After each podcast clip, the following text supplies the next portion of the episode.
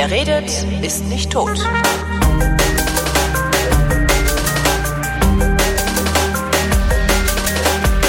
Willkommen zum Geschichtsunterricht einer Koproduktion von Vrindt und DLF Nova. Und äh, weil wir immer mehrere Sendungen am Stück aufnehmen, sitze ich immer noch. Nee, ich bin schon wieder nach Köln gefahren, um mich zu Matthias von Hellfeld zu setzen und diese Fahrt beim Finanzamt. Nein, also hallo Matthias. Hallo und diesmal mit Dollarzeichen in den Augen. Genau. Denn Thema heute, die Weltwirtschaftskrise. Wenn So man ist es. die Weltwirtschaftskrise sagt, dann reden wir nicht von 2008, 2009, sondern wir reden von, äh, was ist das, 13? 19, 1929, 29 war der 29. Oktober, war ein Donnerstag, ein schwarzer Donnerstag, an dem in New York die Börse crashte und innerhalb von wenigen Minuten weltweit alles den Bach runterging. Und das ist natürlich viel zu einfach gesprungen, wenn wir jetzt einfach nur sagen, ja, da war dann Börsencrash und dann ist in Deutschland die Arbeitslosigkeit nach oben gegangen. Ähm, Das ist zwar eine der Folgen gewesen, aber man muss natürlich ein bisschen weiter vorgucken. Woher kommt das eigentlich? Ähm, Und man kann sicher sagen, letztendlich ist die Weltwirtschaftskrise eine der vielen Folgen des Ersten Weltkrieges. Do- Dort ist nämlich Folgendes passiert. Ähm, Am Krieg waren beteiligt natürlich die europäischen Großmächte, England, Frankreich, Deutschland sowieso und ähm, ab einer gewissen Zeit, nämlich 1917, auch die Vereinigten Staaten von Amerika. War die, die Versenkung der Lusitania, glaube Genau, das war der Anlass. Und ähm, die ähm, Vorgeschichte sozusagen ist aber, dass sich die beiden Alliierten, Frankreich und England, in Amerika stark verschuldet haben, um ihre Kriegsgüter zu bezahlen. Deutschland war natürlich auch stark verschuldet, ähm, in, in vielen Stellen, nicht nur in Amerika, aber es war eben auch sehr stark verschuldet. Wir wissen, der Ausgang des Krieges war, die Mittelmächte Deutschland und Österreich-Ungarn verlieren und bekommen von den Alliierten im Gegensatz zur Idee des amerikanischen Präsidenten Woodrow Wilson, ähm, durchgedrückt durch Frankreich und auch England, sehr hohe Reparationen auferlegt. Und zwar nicht nur für Schäden, die durch Zerstörung entstanden sind, sondern auch für Schäden, die durch Verletzung, durch Tod, durch Hinterbliebenenversorgung etc. entstanden ist. Also ein, ein Schaden, der A sehr schwer zu beziffern war und B natürlich sehr leicht dazu neigen konnte, in astronomische Höhen zu gehen, was dann auch der Fall war. Also Wie haben Sie es denn beziffert? Pro Äh, Toter 1000 Mark oder? ähm, ja, so im Prinzip haben sie schon hochgerechnet, was es kostet, ähm, den Schaden, den der Krieg in ihrem Land angerichtet hat, wieder her, also wieder zu reparieren und haben dann gesagt, gut, wir können das einerseits machen, indem wir Reparationen kriegen in Form von Kohle, von Stahl, von Maschinen, von Autos und so weiter, oder eben durch Kohle. Und dann haben sie irgendwann eine Summe Geld? Geld, Entschuldigung, Geld. Entschuldigung. Kohle hat er doch gerade schon mal gesagt. Aber Kohle haben sie ja Du auch. meinst genommen. Kohlen. Kohle. Hier, Cash. Cash. Ähm, und da gab es dann irgendwann die Zahl 132 Milliarden Reichsmark. Aber die waren in Gold. Also das war eine ganz andere Währung, als man das heute sagen würde. Also viel mehr. So, und ähm, das hat äh, zur Folge gehabt, neben allen anderen Ungemächlichkeiten, die dieser Friedensvertrag von Versailles, in dem das alles festgeschrieben wurde, mit sich gebracht hat, ähm, also allein Schuld Deutschland und so weiter, also das wollen wir jetzt mal alles, alles tralala. ja, ja, genau, das lassen wir mal alles außen vor, weil das dann sonst eine ewig lange Ausgabe des So lange gehen die. Batterien hier auch nicht mehr. Genau. Deswegen konzentrieren wir uns nur auf diesen einen Punkt. Und die Frage war eben, kann Deutschland diese Reparationen zurückzahlen, beziehungsweise kann Deutschland ähm, unentwegt die Deportationen ertragen, weil nämlich dann kommt ein, ein Negativkreislauf in Gang. Du sollst Reparationen zahlen, die kannst du nur dann zahlen, wenn du erwirtschaftest. Du erwirtschaftest aber nur dann, wenn du Kohle, Stahl und ähnliches verkaufen kannst. Wenn du aber das abtransportiert bekommst, weil du auch gleichzeitig noch Deportationen hast, dann ist natürlich deine Leistungsfähigkeit sehr viel geringer. Das heißt, du kannst nicht so viel Geld erwirtschaften, das heißt, du kannst nicht die ganzen Reparationen bezahlen. Das ist ein, ein Kreislauf, den eigentlich jeder, der mit dem Rechenschieber umgehen kann, schon sich hätte ausrechnen können. Aber Frankreich war von Rachegedanken beseelt und England auch. Und die haben gesagt, wir wollen das jetzt unbedingt haben. Und dahinter stand, und jetzt kommen wir zur Weltwirtschaftskrise, der Druck der Vereinigten Staaten, die Schulden zurückzuzahlen. Klar. So. Und die Engländer und die Franzosen haben gesagt, wir können die Schulden aber nur zurückzahlen, wenn Deutschland Reparationen an uns zahlt. Und dieser Punkt, der den konnte man relativ früh schon sehen. Ja. Es hat auch verschiedene Bemühungen gegeben, diesen zu verhindern und zu verschieben. Es gab zwei größere Pläne. Das eine war der Dawes-Plan, ein amerikanischer äh, Politiker und Banker. Und das zweite war der Young-Plan. Der eine war 1924, der andere war 1928. Und die Diskussionen darüber laufen bis, äh, bis zum Ende der Weimarer Republik. Und die waren immer von der Idee getragen, wie kriegen wir es eigentlich hin, dass wir die Deutschen in die Lage versetzen, an Frankreich und England die Reparationen zu bezahlen, damit die Amerikaner ihre Schulden zurückbekommen. Und da haben sie also wilde Tricksereien gemacht. Und ich will nur mal einmal sagen, als Stichwort, wir kennen das auch mit der Griechenlandhilfe. Wir haben den Griechen Kredite gegeben, damit sie Kredite zurückbezahlen können. Der größte Irrsinn, den man je hat machen können, den haben wir jetzt wieder gemacht. Das heißt, die Schulden, die die Griechen haben, die sind ja überhaupt nicht verändert worden. Sondern sie haben nur über die Kredite, die ich sag mal, die Raten, die Raten ne? zahlen können und dann haben sie darauf gehofft, dass die Zinsen niedriger werden, was dann sozusagen einen kleinen Effekt gemacht hat. So ähnlich war der Dawes-Plan. Da war also festgelegt, okay, die Deutschen äh, kriegen einen, einen Basiskredit, damit können sie ein, ein, eine Basis dieser Reparationen abzahlen. Ähm, dafür müssen sie einen Teil der Reichsbahn abgeben, also Staatsbesitz ähm, ähm, abgeben als, als Sicherheit und als Nutzen für andere, die diese Kredite wiederum geben. Mhm. Und dadurch konnten dann Frankreich und England sozusagen die Schulden an die Amerikaner weiter zurückgeben. So. Amerika hat gleichzeitig stattgefunden ein Wirtschaftsboom weil nämlich nach dem Krieg und der Umstellung der Kriegs auf die Friedenswirtschaft wieder wie immer. Ähm, die Leute tatsächlich dann auch Nachholbedarf hatten und es eben eine starke Binnennachfrage gab. Sie außerdem am Wiederaufbau in Europa natürlich auch beteiligt waren. Also sie waren sozusagen in ihrer Wirtschaft, die, die boomte. Es gab eine stabile Konsumentennachfrage, es gab eine stabile, ähm, ich sag mal, äh, sich allmählich ausbreitende äh, politische und, und wirtschaftliche Verhaltensweise, nämlich der Kreditfinanzierung. Mhm. Ich habe da mal so eine Zahl gefunden, äh, 1920 war das gesamte amerikanische Kreditvolumen 100 Millionen Dollar in, in den gesamten Vereinigten Staaten. Und ähm, 1928, 29 waren es bereits sieben Milliarden Dollar. Das sind eine so, Größenordnung mehr. Ja. Das ist eine Größenordnung mehr. Das heißt, die amerikanische Bevölkerung hat sich ihre Eisschränke, ihre Autos und so weiter auf Pump gekauft. Und dadurch, dass sie aber, weil es einen Wirtschaftsboom gab, gesicherte Arbeitsplätze hatten, dadurch, dass sie ständig gestiegene Löhne hatten, konnten sie diese Kredite völlig unproblematisch zurückzahlen. Es gab fast keine Kreditausfälle. So, und dann kommt das ganze System ins Stocken, weil in Deutschland zum Beispiel 1923 zum ersten Mal Sie merken, wir kriegen die Reparationen nicht in dem Maße abgedrückt, wie wir es eigentlich sollten. Es wird der, die Ruhebesetzung findet statt. Es, man merkt, ähm, ja, wir prosperieren zwar allmählich wieder als deutsche Wirtschaft, aber ähm, nicht mehr in dem Maße, dass wir das sozusagen auf Dauer in absehbarer Zeit machen können. Ja. Parallel zu dieser Erkenntnis beginnt in Amerika ist ja wie der Schweinezyklus. Alle sieben Jahre geht's rauf und geht's runter. Und ähm, dann produzierst du Schweine, dann wollen sie alle Rinder essen, produzierst Rinder, wollen sie alle Schweine essen. Das ist der Schweinezyklus. So. Und ähm, die, der, der erste Knackpunkt sozusagen, den hatte man schon 27, 28 sehen können in der amerikanischen Wirtschaft, weil also dann zum ersten Mal die Kurse wieder runtergingen, weil so erste Anzeichen da waren. Also heute gucken wir jeden Tag im Fernsehen, die, können wir den ganzen Tag Fernsehen gucken mit Börse. Mhm. Ähm, das gab es damals natürlich nicht, aber die Insider, die wussten schon, okay, also das wird jetzt schwierig. So, der dritte Punkt, und das ist das eigentlich Entscheidende gewesen. Die, die Menschen in Amerika haben gesehen, die Börse boomt. Und haben dann so suggeriert bekommen, da kannst du auch dran teilhaben. Aber sie hatten kein Geld.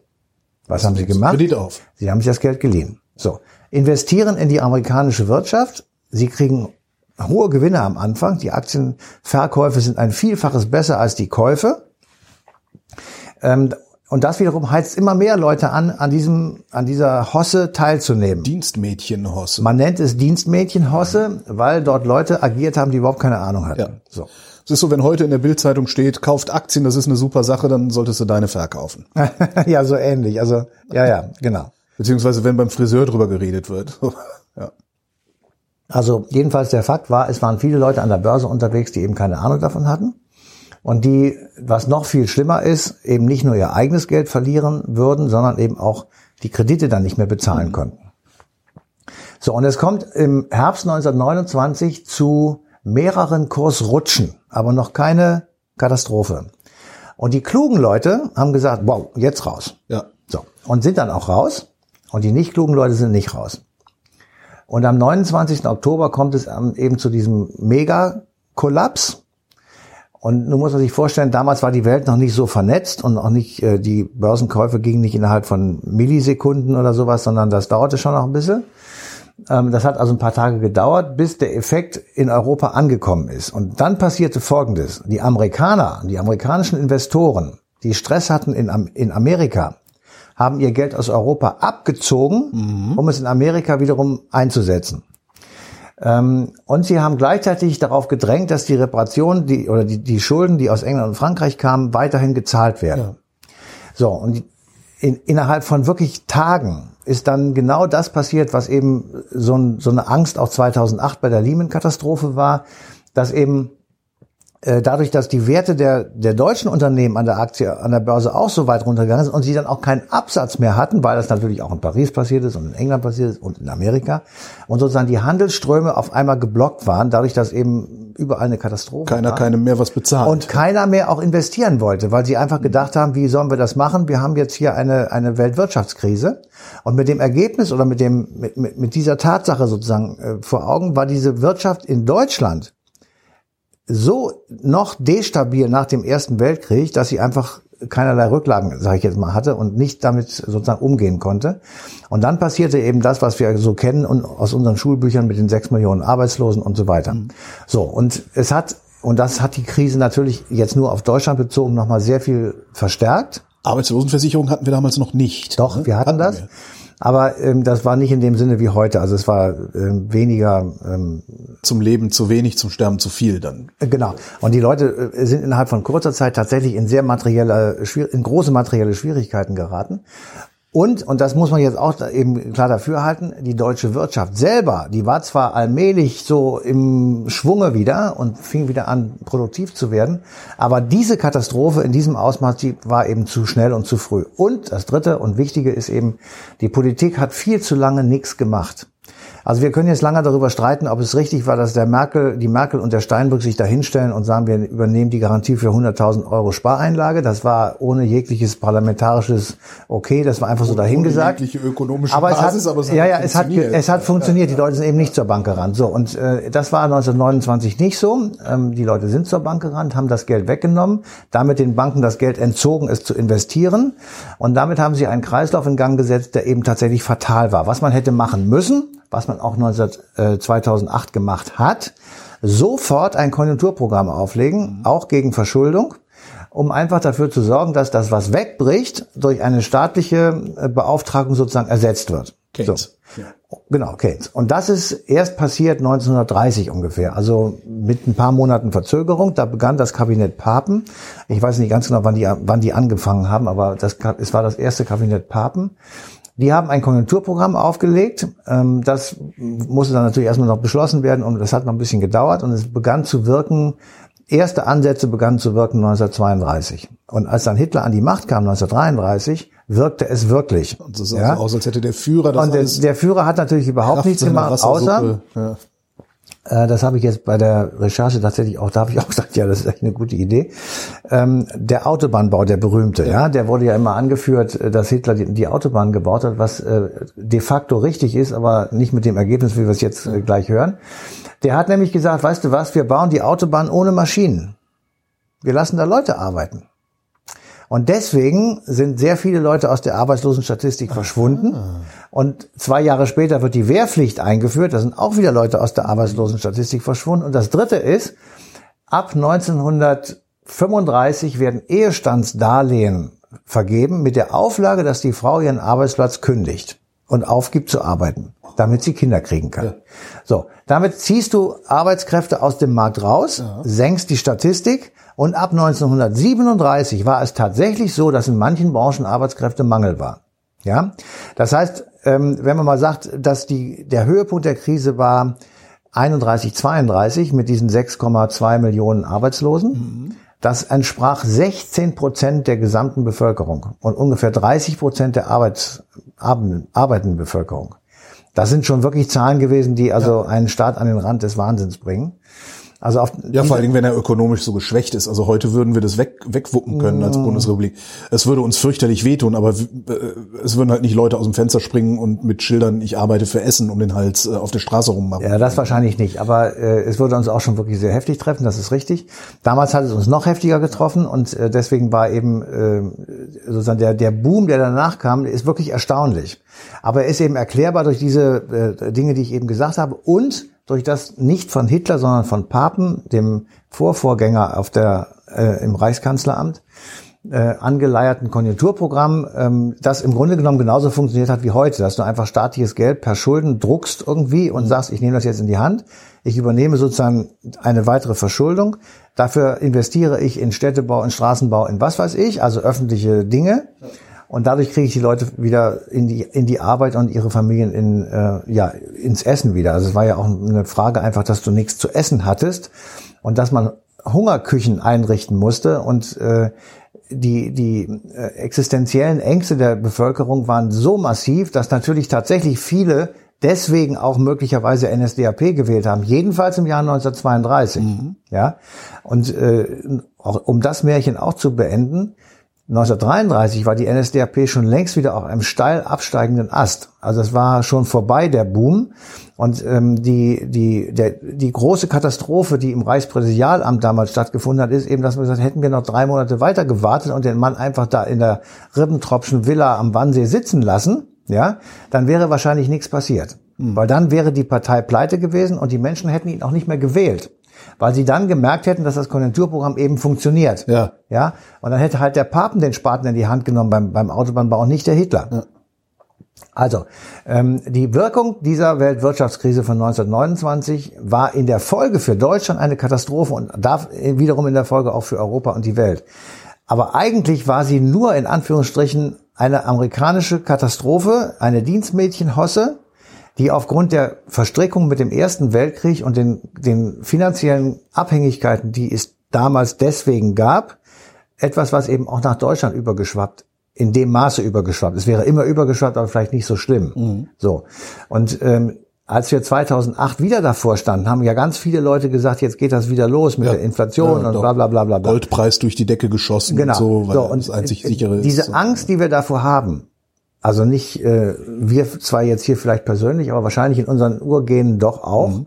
Äh, kommt eben daher, dass wir sagen, boah, wir haben das jetzt so oft schon erlebt, also auch äh, die Währungsreform 1949 war für viele Leute kein, kein Zuckerschlecken.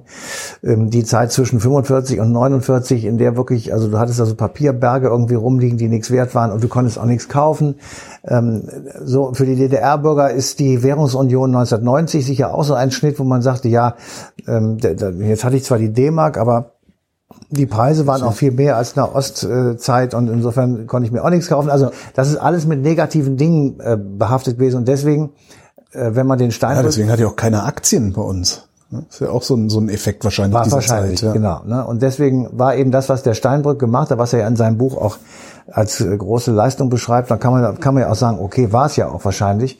Ähm, äh, sagte eben, das war die einzige Möglichkeit, sicherzustellen, dass wir eben nicht Schlangen vor den Bankschaltern, Plündern von Konten und damit einen Bankrott von vielen Banken hervorrufen, der dann aus anderen Gründen später auch passiert ist. Aber ähm, das jedenfalls ist nicht passiert. Matthias von Hellfeld, vielen Dank. Bitteschön. Und euch, wie immer, vielen Dank für die Aufmerksamkeit und der Verweis auf den 21. Oktober 2019, denn da läuft die passende Ausgabe Eine Stunde History auf DLF Nova.